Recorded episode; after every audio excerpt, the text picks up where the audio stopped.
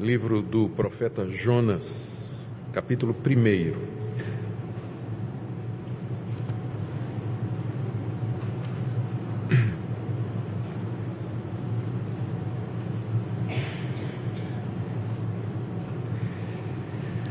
E vamos ler do verso 1 até o verso 17. Jonas capítulo 1, de 1 a 17, todo o capítulo 1. Veio a palavra do Senhor a Jonas, filho de Amitai, dizendo, Expõe-te, vai à grande cidade de Nínive e clama contra ela, porque a sua malícia subiu até mim. Jonas se dispôs, mas para fugir da presença do Senhor, para Tarsis. E tendo descido a Jope, achou um navio que ia para Tarsis. Pagou, pois, a sua passagem e embarcou nele para ir com eles para Tarsis, para longe da presença do Senhor. Mas o Senhor lançou sobre o mar um forte vento e fez-se no mar uma grande tempestade. O navio estava a ponto de se despedaçar. Então os marinheiros, cheios de medo, clamavam cada um ao seu Deus e lançavam ao mar a carga que estava no navio para o aliviarem do peso dela. Jonas, porém, havia descido ao porão e se deitado e dormia profundamente. Chegou-se a ele o mestre do navio e lhe disse, que se passa contigo, agarrado no sono? Levanta-te, invoca o teu Deus. Talvez assim esse Deus se lembre de nós para que não pereçamos. E diziam uns aos outros, vinde e lancemos sortes para que saibamos por causa de quem nos sobreveio esse mal. E lançaram sortes e a sorte caiu sobre Jonas. Então lhe disseram, declara-nos agora por causa de quem nos sobreveio este mal. Que ocupação é a tua? De onde vens? Qual a tua terra? E de que povo és tu? Ele lhes respondeu, sou hebreu e temo ao Senhor, o Deus do céu, que fez o mar e a terra. Então os homens ficaram possuídos de grande temor e lhe disseram, que é isso que fizeste? Pois sabiam os homens que ele fugia da presença do Senhor, porque ele o havia declarado. Disseram-lhe, que te faremos para que o mar se nos acalme? Porque o mar se ia tornando cada vez mais tempestuoso. Respondeu-lhes, tomai-me e lançai-me ao mar, e o mar se aquietará, porque eu sei que por minha causa vos sobreveio essa grande tempestade. Entretanto, os homens remavam, esforçando-se por alcançar a terra, mas não podiam, porquanto o mar se ia tornando, se ia tornando cada vez mais tempestuoso contra eles.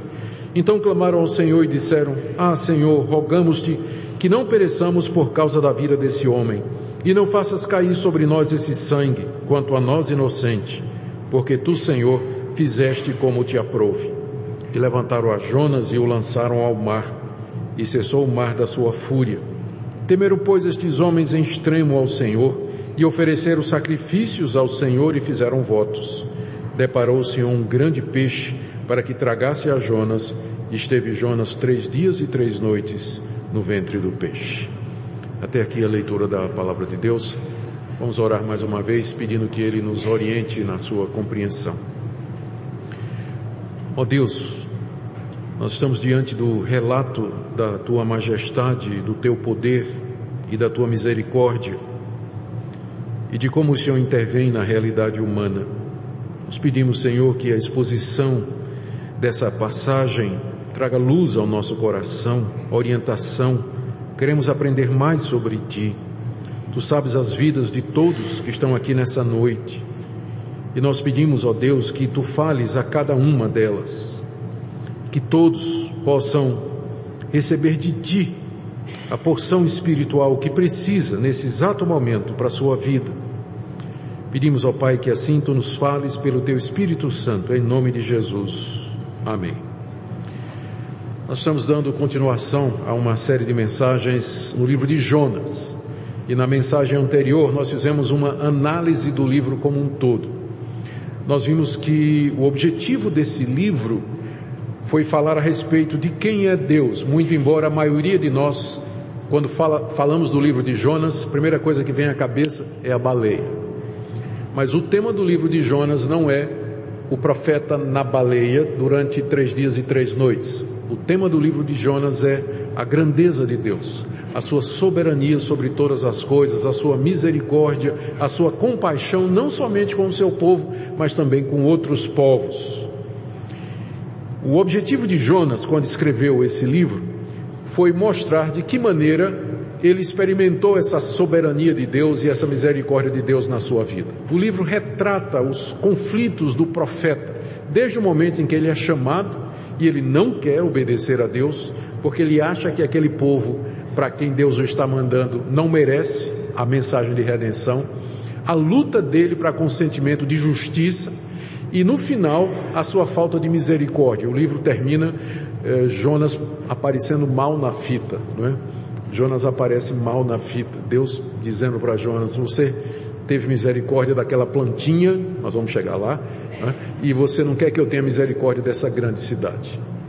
Mas uh, nós vimos que Jonas escreveu esse livro exatamente porque, com seu final aberto, o livro engaja o leitor. O livro nos convida a responder a, a pergunta no final do capítulo 4, que ficou sem resposta. Será que Deus não pode ter misericórdia de quem Ele quer, até daquelas pessoas que a gente não gosta e que a gente acha que não merece? O livro termina fazendo essa pergunta e, portanto, o livro exige de nós uma resposta. Portanto, o livro é a respeito de Deus, do caráter de Deus e qual é a nossa resposta diante desse Deus maravilhoso que nós estamos cultuando aqui nessa noite. Nós vamos ver no capítulo 1 essa a chamada desse Deus. Como Deus chama o profeta Jonas para pregar na cidade de Nínive e como o profeta resolve desobedecer. E como Deus pacientemente vai atrás do profeta. É o que nós queremos ver nessa noite, na expectativa de que Deus fale aos nossos corações e que nós aprendamos tanto, muito com esse livro, que tanto nos ensina a respeito do caráter do nosso Senhor. Primeiro, Deus chama Jonas, versos 1 e 2. Está aí o relato de como Deus apareceu a Jonas e mandou que ele fosse à grande cidade de Nínive e clamasse contra ela. Nós não sabemos como é que Deus apareceu a Jonas. Jonas já era um profeta conhecido em Israel. Ele havia profetizado de que Israel haveria de se expandir geograficamente. Isso aconteceu no tempo do rei Jeroboão II. Então Jonas era conhecido já da nação de Israel, era um profeta estabelecido, a palavra de Deus vinha através dele. Então ele tinha constantes visões e revelações da parte de Deus. Numa dessas, Deus diz a Jonas alguma coisa que Jonas não estava disposto a ouvir e não queria obedecer. Deus o chama para ir falar e pregar o juízo de Deus lá na cidade de Nínive, que era a capital da Síria. A Síria era o reino que estava se levantando no cenário mundial. E estava despontando no horizonte como uma próxima potência. Ela estava em guerra contra o Egito, em guerra com outros países. Momentaneamente Israel havia sido deixado de lado porque era uma naçãozinha pequena nesse tabuleiro internacional de xadrez. E Israel estava gozando uma certa paz. E Deus agora quer que Jonas vá no, na capital do império emergente, que era a Síria, para clamar contra ela, contra a cidade, porque a maldade, a malícia da cidade havia chegado até Deus. Nínive tinha naquela época cerca de 120 mil pessoas que não sabiam distinguir da mão direita e da esquerda. É o que diz lá no final do livro, no capítulo 4, verso 11. Alguns acham que isso significa 120 mil crianças e que, portanto, a população de Nínive era alguma coisa assim do tipo de 600 a, a, a 700 mil pessoas. Era de fato uma cidade muito grande. E ela ficava a 800 quilômetros ao norte de Israel. Ou seja, Jonas teria que andar ou a pé ou a cavalo 800 quilômetros para poder chegar lá em Nínive e pregar e trazer a mensagem que Deus havia mandado. Não é? Então já tem esse aspecto contra. Jonas é o único profeta do Antigo Testamento que recebeu uma ordem como essa. Geralmente os profetas eram convocados para pregar na própria nação de Israel, mas Jonas é o único que Deus manda a uma cidade de outro povo para anunciar o juízo contra aquela cidade. E a razão pela qual Deus quer que Jonas vá a Nínive, está aí no final do verso 2, é porque a malícia de Nínive subiu até Deus. Malícia aqui é, no, no, hebraico significa, pode significar também maldade e faz mais sentido. Os assírios eram extremamente perversos. Eles tinham uma máquina de guerra, um exército extremamente poderoso e muito cruel.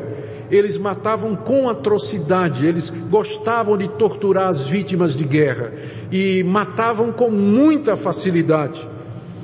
E com certeza aquela maldade tão conhecida havia finalmente provocado a justiça de Deus. E Deus, que não é Deus somente da nação de Israel, mas Ele é Deus de todas as nações, Deus ficou indignado com os assírios. Muito embora os assírios não conhecessem a Deus, não adorassem a Deus, talvez nunca ouviram o nome de Deus, mas isso não quer dizer que Deus não era Senhor também deles e que eles teriam que responder a Deus pelos, pela sua conduta. Então Deus, ofendido na sua justiça, na sua verdade, ele resolve chamar um profeta que o conhece para avisar a cidade.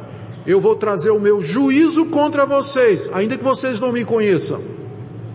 Eu vou trazer o meu juízo contra vocês. O que mostra que Deus se importa, que Deus está vendo as guerras, Deus está vendo as atrocidades, Deus está vendo o que acontece no Oriente Médio, o que aconteceu em Bruxelas, o que aconteceu é, agora recentemente no, no Paquistão, o que é que acontece em todos os países, Deus está vendo.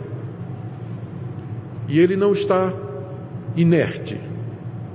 Nós não conhecemos os seus caminhos, mas nós podemos confiar a partir da revelação bíblica que Deus sabe o que está acontecendo e Ele se importa. E no tempo dele, da maneira dele, ele haverá de fazer a justiça, ou aqui ou no dia do juízo.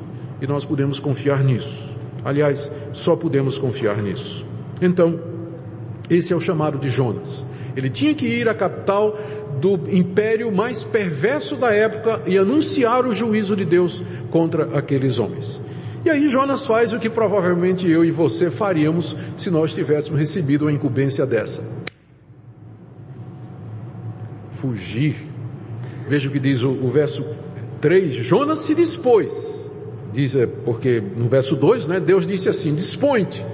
Aí Jonas, tá bom, eu me disponho. Aí o texto diz, mas para fugir. Eu me disponho, mas não para te obedecer. Fazer o que o Senhor quer? Não. Eu vou fugir. E Jonas então resolve fugir. Diz aqui é, que ele queria fugir, verso 3, da presença do Senhor. É muito estranho um profeta hebreu que sabe que Deus está em todo lugar. Nós acabamos de ler o Salmo 139, onde fala o Davi disse, se eu me esconder no fundo do mar, o Senhor está lá. Se eu tomar as asas da alvorada, o Senhor está lá também. Não tem buraco nesse mundo que eu possa me esconder que o Senhor não me acha. Então, os judeus sabiam disso, mas Jonas, na, na, na sua desobediência, ele imaginou que ele podia fugir da presença de Deus. E ele resolveu ir embora. Ele não queria ficar na presença de Deus, daquele Deus que lhe mandava fazer o que ele não tinha vontade. E aí ele foi no sentido contrário a Nínive. Se você olhar no mapa, primeiro, diz o texto que ele foi para Tarsis. Tarsis, olhando no mapa, é o porto mais próximo de Jerusalém. É o mais próximo. Então a viagem foi Jerusalém, Tarsis, né? Nínive era para lá, ó, tá? Nínive para lá, Tarsis para cá. Então ele vem para cá. E daqui ele embarca, desculpa, para Jope, perdão, esquece Tarsis Jope. E não, não tá, eu estou certo mesmo. O Augustus anterior que errou. Então esse esse está certo aqui. Tá? Ele vai para Tarsis que é o porto. Desculpa, é, é, para Jope que é o porto. E diz eu quero ir para Tarsis. É essa a confusão. Jerusalém, Jope que era o porto e Tarsis ficava no sentido contrário. Era uma cidade no sul da Espanha.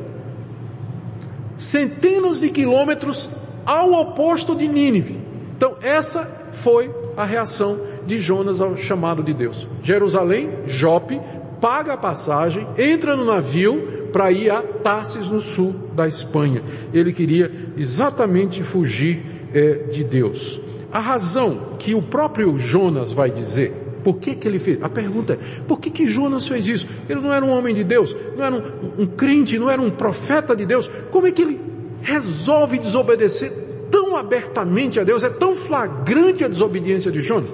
Ele explica, mais adiante no capítulo 4, né, quando eh, Deus não, não destrói Nínive, é? Ele queria que Deus destruísse Nínive. Quando Deus não destrói Nínive, olha o que ele diz no verso 2 no capítulo 4. Orou ao Senhor e disse, ah Senhor, não foi isso que eu disse estando ainda na minha terra? Por isso eu me adiantei fugindo para Tassis, porque eu sabia que és Deus clemente, misericordioso, tardio, tardio irasse, grande benignidade e que te arrependes do mal. Está aqui a razão da boca do profeta. Ele está dizendo, Senhor, eu sabia, ó, eu sabia desde o começo que se eu fosse pregar naquela cidade, o Senhor ia perdoar aquelas pessoas. Eles iam se converter e o Senhor ia perdoar. E eu não quero que eles se arrependam. Eu não quero que o Senhor salve aquele povo, não. Eu quero que o Senhor destrua aquele povo. Por isso que eu fugi. Porque eu acho que o Senhor está errado. O Senhor é bom demais. Tem misericórdia dos assírios. Perdoar esse povo que tanto mal fez a tua nação. Tanto mal fez a nação de Israel. Eles estão crescendo, eles vão esmagar a gente. E o Senhor tem misericórdia. Esse povo não merece.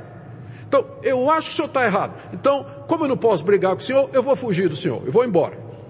Não conta comigo. Esse é o raciocínio de Jonas. Ele simplesmente vai embora.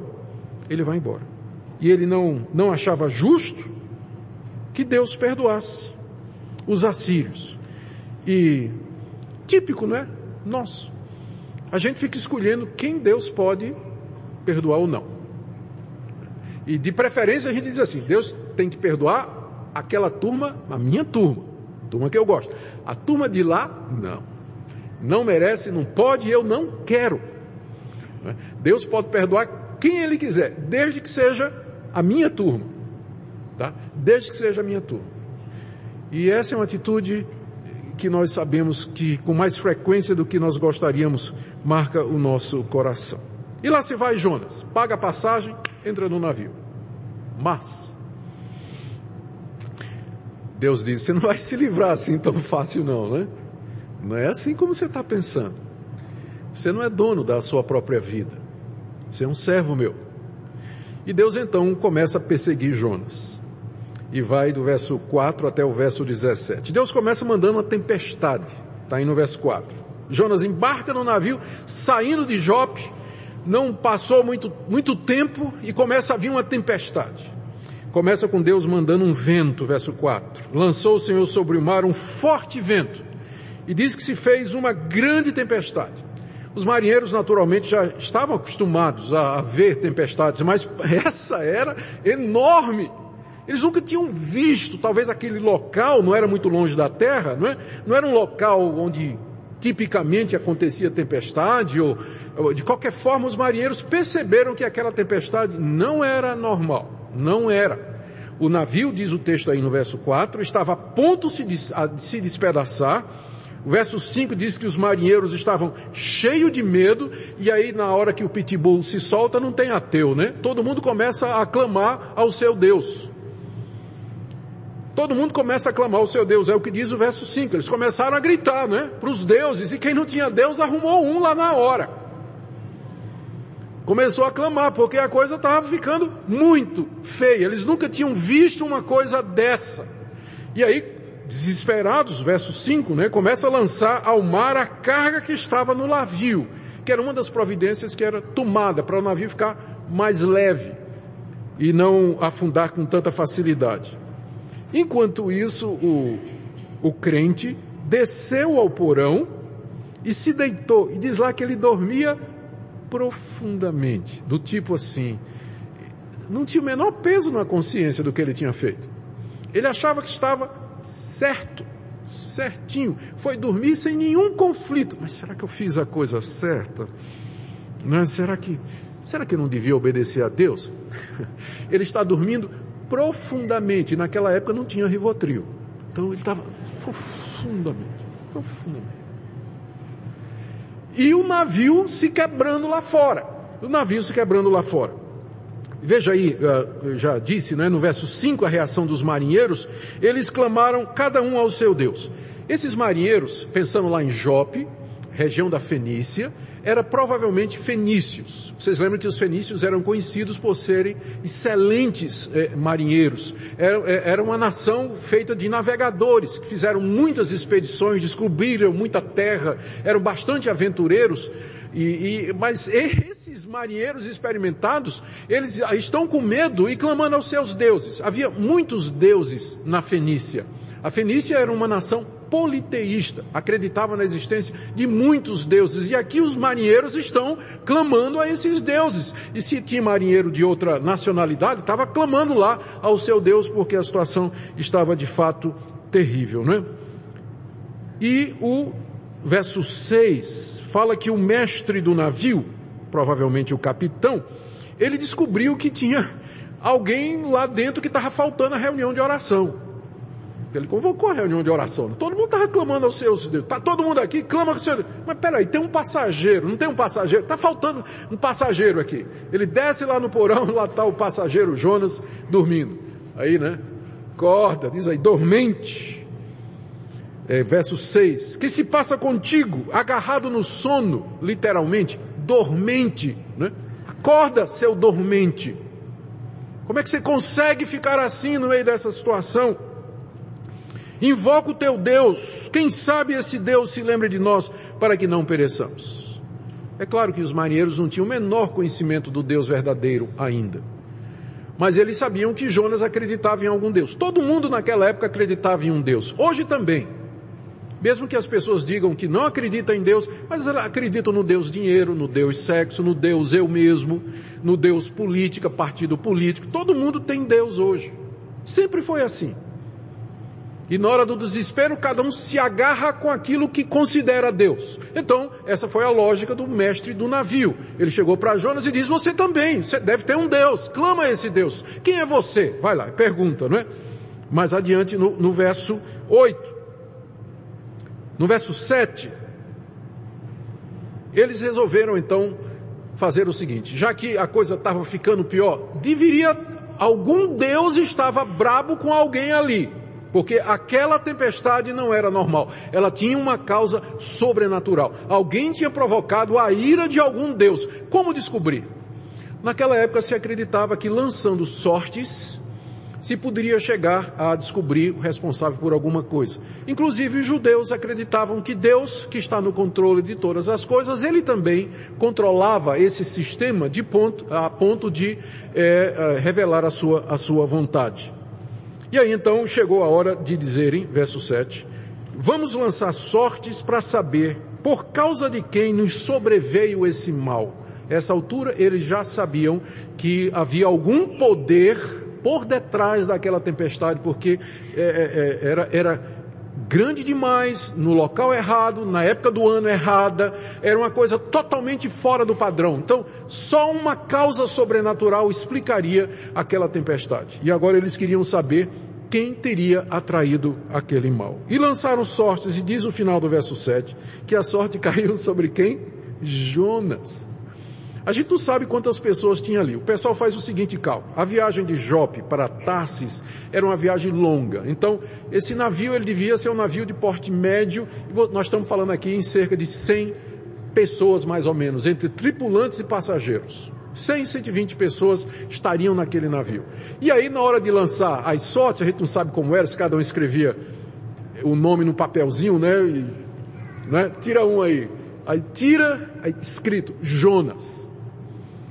E aí então as atenções se voltam para Jonas. Você sabe aquela sensação quando de repente né, sai você e todo mundo se vira para você e você diz, eu, né? todo mundo olhando para você. Jonas estava na berlinda. Agora é a hora dele. E aí, verso 8. Declara-nos, por causa de quem nos sobreveio esse mal, que ocupação é a tua, de onde vens, qual a tua terra e de que povo és tu? E de que povo és tu? Então, essa foi, esse foi o questionamento do capitão do navio, o mestre do navio, que queria entender por que, que estava acontecendo aquilo. E Jonas dá resposta no verso 9.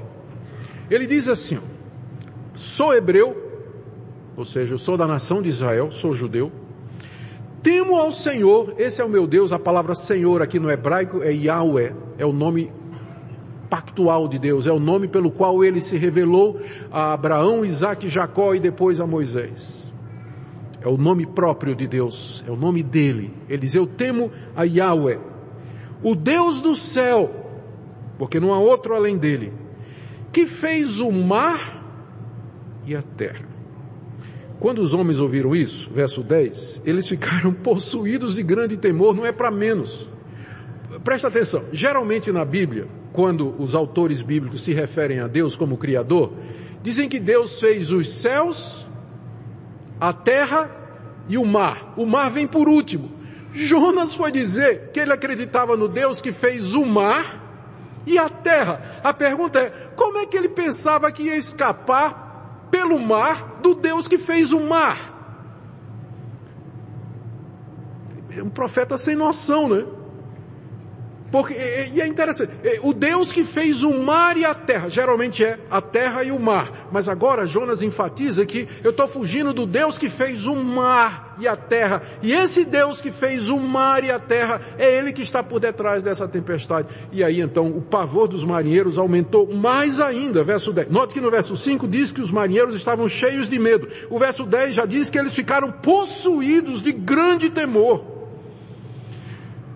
Medo estava aumentando, né? ainda mais quando Jonas revelou quem era o Deus que estava por detrás. Não era uma divindade qualquer, não, mas era o Todo-Poderoso que fez todas as coisas. Os marinheiros então gritaram com Jonas no verso 10: Que é isso que fizestes? Pois sabiam os homens que ele fugia da presença do Senhor, porque ele havia declarado. Além de dizer quem ele era, o Deus que ele temia, e da sua nação, Jonas disse, eu estou aqui porque eu estou fugindo desse Deus. Esse Deus me deu uma missão, esse Deus me chamou e eu resolvi desobedecer esse Deus. Agora, por minha causa, estas coisas estão acontecendo. Estas coisas estão acontecendo. Veja que os marinheiros temiam, temeram mais a Deus do que Jonas. E aí vem o castigo de Jonas, do verso 11 ao verso 15. Os marinheiros perguntaram: O que é que nós vamos fazer então contigo para que o mar se acalme? Porque o mar ia ficando cada vez mais tempestuoso. Eles estavam lá conversando, discutindo e a tempestade ficando pior, virando tsunami. Né? Que te faremos? Resposta de Jonas, agora plenamente consciente de que não tem como fugir da presença de Deus. Plenamente consciente, ele diz: Tomai-me e lançai-me ao mar, e o mar se aquietará, porque eu sei que por minha causa vos sobreveio essa grande tempestade. Jonas era um homem crente, ele era temente a Deus. E quando ele foi apanhado, quando ele percebeu que a atitude dele colocou em risco a vida de outras pessoas, a integridade de outras pessoas, ele assumiu a plena responsabilidade. Ele conhecia Deus. Ele sabia que isso era obra de Deus e que Deus não o deixaria se safar tão facilmente como ele queria. Ele viu a mão de Deus ali. Então ele disse: Não, Deus está atrás é de mim, não é de vocês, não. Então, se vocês jogarem, me jogarem no mar, então isso tudo vai, vai terminar. Porque Jonas pensava: Deus quer me matar. Deus quer acabar comigo por conta daquilo que eu fiz. Então, vamos fazer o que Deus quer. Pode me jogar no mar. Jogar Jonas no mar no meio da tempestade equivaleria a o quê? Matá-lo, não é? Matá-lo. Então é isso que ele está dizendo. Eu mereço morrer. Só tem um jeito de acabar com isso. É vocês me jogarem no mar, que meu fim então está próximo. Mas aí, por incrível que pareça, os marinheiros não, quis, não queriam fazer isso. Diz o verso 13 que os homens começaram a remar, se esforçando para alcançar a terra. Por isso que eu disse que isso aconteceu não muito longe do porto, né? A ponto deles tentarem, né? Talvez dava até para avistar a terra e dizer, vamos ver se a gente consegue chegar lá, gente. Vamos ver lá, vamos lá remando todo mundo, vamos lá. Não vamos matar esse homem não, coisa nenhuma. Vamos remar, vamos chegar na terra. Mas, verso 13, diz que não podiam porque o mar se ia tornando cada vez mais tempestuoso contra eles. Deus dizendo: ah, ah, vai ser do jeito que eu quero. Os homens lá remando e a tempestade só ficando pior, não saía do canto, porque era Deus que estava por trás disso. E quem é o homem para afrontar os planos de Deus e o desígnio de Deus? Então, finalmente, é? eles desistiram, diz o verso 14, que eles clamaram a Deus. E agora eles clamam a Deus usando o nome de Deus. Ah, Yahweh, Rogamos-te que não pereçamos por causa da vida desse homem, e não faças cair sobre nós esse sangue, quanto a nós inocentes. Nós somos inocentes da morte dele. Não nos culpes pelo que nós vamos fazer agora. Esse homem não nos fez nenhum mal, mas ele ofendeu ao Senhor. Porque tu, Senhor, final do verso 14, fizeste como te aprouve. Finalmente eles entenderam, os marinheiros entenderam, que Deus faz como ele quer. Ele não era como uma divindade fenícia que poderia ser comprada, poderia ser ludibriada ou dobrada ou convencida a partir de, de rituais ou de ofertas ou qualquer outra coisa. Eles perceberam que esse Deus era um Deus soberano e que não adiantava lutar contra ele. Senhor, tu fizeste como te aprouve. E diz aí no verso 15 que eles levantaram a Jonas e o lançaram ao mar. E o mar, na hora, cessou a sua fúria. O mar estava furioso. Tempestade. Jonas caiu na água. E aí, veja a reação no verso 16 dos marinheiros. Temeram, pois, estes homens em extremo ao Senhor. E ofereceram sacrifícios ao Senhor e fizeram votos. Não sabemos se esses sacrifícios foram feitos no próprio navio, dificilmente. Mas quando finalmente voltaram para Jope, então ali eles ofereceram sacrifícios a Deus. Quem sabe esses marinheiros se converteram? Eles, eles conheceram o verdadeiro Deus, tiveram a demonstração do verdadeiro Deus, fizeram votos a esse Deus e serviram a esse Deus. Já uma antecipação da misericórdia que Deus queria exercer com Nínive. Ele já está mostrando essa misericórdia para com esses marinheiros. E eles servem a Deus. Jonas cai na água. É o fim. Né? E aí ele vai afundando. Vai descendo né? nas profundezas. Vai caindo, caindo. E de repente, verso 17. Deparou o Senhor um grande peixe. Para que tragasse a Jonas. Esteve Jonas três dias e três noites no ventre de um peixe muitas, a gente costuma ler o livro de Jonas e pensar que ele ser engolido por um peixe foi um castigo, não é? Mas não foi o castigo, foi a misericórdia de Deus. Esse peixe veio salvar Jonas. É um protótipo dos submarinos, não é? Ele veio, engoliu Jonas e fechou Jonas dentro de si. É claro que precisava de um milagre para que Jonas subsistisse durante três dias e três noites no fundo dessa no fundo do mar, no, na, no ventre dessa criatura que a gente não sabe o que é, não é? Pode ter sido uma baleia cachalote, ela é capaz de engolir um homem, ou um tubarão baleia, ou alguma outra criatura que Deus preparou para que tragasse o profeta, para que o profeta não morresse. E durante três dias e três noites, Jonas ficou no ventre do peixe pelo fundo do mar. Queridos, o que, que nós aprendemos com esse capítulo do livro de Jonas? Algumas das coisas eu já falei, mas deixe-me repetir para nós chegarmos ao final. Primeiro, Deus é Senhor de toda a criação. Como eu disse, o livro é a respeito de Deus. E ele aqui é mostrado como Yahweh, o Deus do céu, o Criador de todas as coisas. Aqui Deus aparece como sendo onisciente, Ele conhece todas as coisas, Ele vê o pecado do povo da Síria, Ele vê as iniquidades dos pagãos lá em Nínive. Ele requer que eles se arrependam, porque Ele é Deus. O ser humano deve a Deus, ele tem que se curvar diante de Deus, mesmo que não conheça a Deus. O livro mostra que Deus controla as circunstâncias. O vento veio na hora certa. A tempestade veio na hora certa. Jogaram as sortes, caiu sobre Jonas. Deus controla desde a tempestade até o jogar dos dados, por assim dizer, se foi isso que eles usaram. Deus controla todas as coisas. Nada foge ao controle de Deus. É isso que esse livro nos ensina. A soberania, a onisciência, a onipresença, a onipotência desse Deus. Ele domina a natureza, o vento lhe obedece, o peixe lhe obedece. Como eu disse domingo passado, a única coisa que não obedece a Deus nesse livro é o crente. Mas o vento obedece, o peixe obedece, o mar obedece, os marinheiros obedecem, mas o crente não. Esse, esse capítulo também mostra a, a, a compaixão de Deus. O profeta desobedeceu e ia embora na sua rebelião. Deus poderia tê-lo esmagado se quisesse. Mas ele pacientemente vai atrás de Jonas e no caminho aproveita para salvar um barco cheio de fenícios idólatras. Ele vai atrás do profeta e exerce de misericórdia para com aqueles pagãos.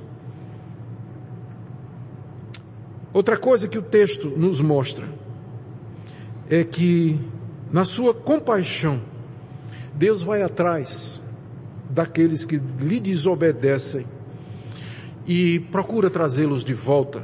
Já mencionei na última mensagem que na mensagem anterior que o livro de Jonas é chamado o evangelho da segunda chance do Velho Testamento. Deus não deu uma segunda chance a Moisés.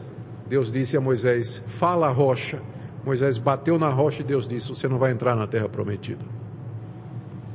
Mas ele deu a Jonas. Deus vem atrás de Jonas. Jonas teve uma segunda chance. Deus lhe deu uma oportunidade de fazer certo outra vez. E eu quero concluir então trazendo essas doutrinas ah, para em termos práticos para nós. O que é que nós deveríamos decidir fazer à luz disso? Que que mudanças ou que atitudes nós devemos tomar à luz do que é exposto aqui? Em primeiro lugar, eu creio que você deve aprender a descansar o seu coração na soberania desse Deus, o Deus que você conhece, o Deus a quem você serve, o Deus a quem você teme, Ele é o soberano Senhor de toda a terra. Até a tempestade que parece ser o seu fim, até ser lançado no mar que parece o seu fim, está no controle dele. E ele faz com que todas as coisas cooperem para o bem daqueles que o amam. Pode ser que Jonas, no meio daquela tempestade, sentindo que ele tinha errado diante de Deus, sendo jogado ao mar, ele disse, ali é o meu fim, mas na verdade era o começo. Porque esse Deus está no controle e a Bíblia afirma, e eu repito essa passagem, todas as coisas cooperam para o bem daqueles que amam a Deus. O bem aqui nem sempre é o teu conforto, a tua saúde, a tua segurança e aquilo que você deseja, mas aquilo que é bom para você, para o seu crescimento, para preparar você para a vida eterna, para criar caráter, para ensinar você a ser cristão. Então Deus vai usar tudo isso para operar na sua vida. Então descanse o seu coração, mesmo que agora você esteja no meio da tempestade, se sentindo caindo no mar ou no ventre de um grande peixe, figuradamente, descanse o seu coração. Ele está no controle, ainda que você não possa ver o final da história ainda. Jonas não tinha a menor ideia do que, é que ia acontecer ainda. Mas Deus está no controle. Descanse o seu coração na misericórdia dele. Segunda aplicação prática. Pare de fugir de Deus. Pare de fugir. Eu não estou me referindo aqui àqueles que dizem que foram chamados por Deus para serem missionários, pastores, pregadores e resolveram seguir outro caminho. Com frequência o livro de Jonas é usado para dizer que se você tem um chamado de Deus para ser um pregador e não for, Deus vai atrás de você como foi atrás de Jonas. Eu não penso que essa é uma lição que nós podemos tirar aqui? A lição, se vamos tirar desse ponto, é que não tem como você fugir da presença de Deus. Se você sabe o que é certo, o que Deus quer, se você sabe o que é que você precisa fazer, não adianta demorar, procrastinar, se justificar, pare de fugir. E tenha o encontro com esse Deus que é misericordioso e compassivo. Ele teve misericórdia de Jonas e teve misericórdia daqueles marinheiros e mais tarde ele vai ter da cidade de Nínive, como nós vamos ver. Então, pode parar, pode parar. E se voltar para Deus, é isso que eu queria que você resolvesse fazer nessa noite. Eu não sei a que distância você está. Talvez você esteja só em Jope, talvez você já esteja no meio caminho de Tarsis, talvez você já chegou lá em Tarsis. Mas onde quer que você esteja, Ele é Deus. E você não pode fugir dele. E está na hora de dizer, Senhor, eis-me aqui. Tudo isso que está acontecendo é responsabilidade minha. Eu sei que é, Porque eu devia, eu sei o certo e eu não estou fazendo, eu, ou eu não quero fazer. Estou demorando em fazer. Mas hoje à noite eu, eu quero dizer ao Senhor o que eu quero fazer. E a última coisa que eu queria que nós fizéssemos e colocássemos no coração é lembrar que a melhor atitude sempre, sempre é essa desse profeta, crente, mas teimoso. Ele dizer, eu sei que por minha causa veio esse mal. Note que ele não culpa os assírios, note que ele não culpa os ninivitas, note que ele não culpa os judeus, ele não culpa os marinheiros, ele não culpa Deus, ele diz, por minha causa. A Bíblia toda nos ensina que Deus tem compaixão do contrito, do quebrantado, daquele que está arrependido, daquele que reconhece os seus pecados. Como pastor, a gente, depois dos anos, a gente começa mais ou menos a desenvolver um sistema de detecção de confissão falsa, de arrependimento fajuto, do tipo assim, não pastor, de fato, o pecado, o erro foi meu, mas, então aquela palavrinha, mas, geralmente vai introduzir uma desculpa do tipo assim, não, eu, eu adulterei, pastor, é verdade, mas ela provocou. Não, pastor, eu sei, eu, eu sou desonesto, mas, o senhor já viu a situação financeira do país? Então, um mas, dá, clica. Né? Eu sei que há atenuantes, mas não poucas vezes confissões desse tipo, elas não são sinceras, elas não vêm de um coração completamente quebrantado. Você vê aqui que Jonas não colocou a culpa em ninguém. Ele diz, isso aconteceu por minha culpa. Eu assumo total responsabilidade. Eu vou enfrentar as consequências. Pode me jogar no mar. Se você se aproxima de Deus, com essa atitude, não importa em que confusão você se meteu, mas a misericórdia de Deus vai lhe atender. E Ele vai ajudar você a sair daí. Mas a atitude do seu coração tem que ser essa, como a de Jonas. Como a de Jonas. E o nosso Deus está pronto a atender e a perdoar aqueles que têm um coração contrito. Meus irmãos, nós somos todos pecadores, a começar desse que fala com vocês. E nada menos que uma atitude como essa pode nos manter na presença desse Deus misericordioso, que na sua compaixão nos envia o seu Filho para ser o nosso Redentor. Ó oh Deus, dê que tua palavra encontre guarida em nosso coração. Dê que nós, ó Senhor, possamos nos quebrantar diante de ti, o Jonas que há em nós, nós queremos, Senhor, sem desculpas e sem qualificações, confessar que somos nascidos em pecado, somos membros de uma raça decadente, pecaminosa e rebelde. E que somente a tua compaixão mediante Jesus, que na cruz do Calvário tomou o nosso lugar, somente mediante aquele sacrifício, expressão do teu amor e da tua misericórdia que podemos chegar diante de ti. E assim como Jonas passou três dias e três noites no ventre do peixe, ele passou também três dias e três noites no ventre da terra para ressurgir para nossa justificação. Por meio dele nós te damos graças nessa noite e bendizemos o teu nome, por amor de Jesus. Amém.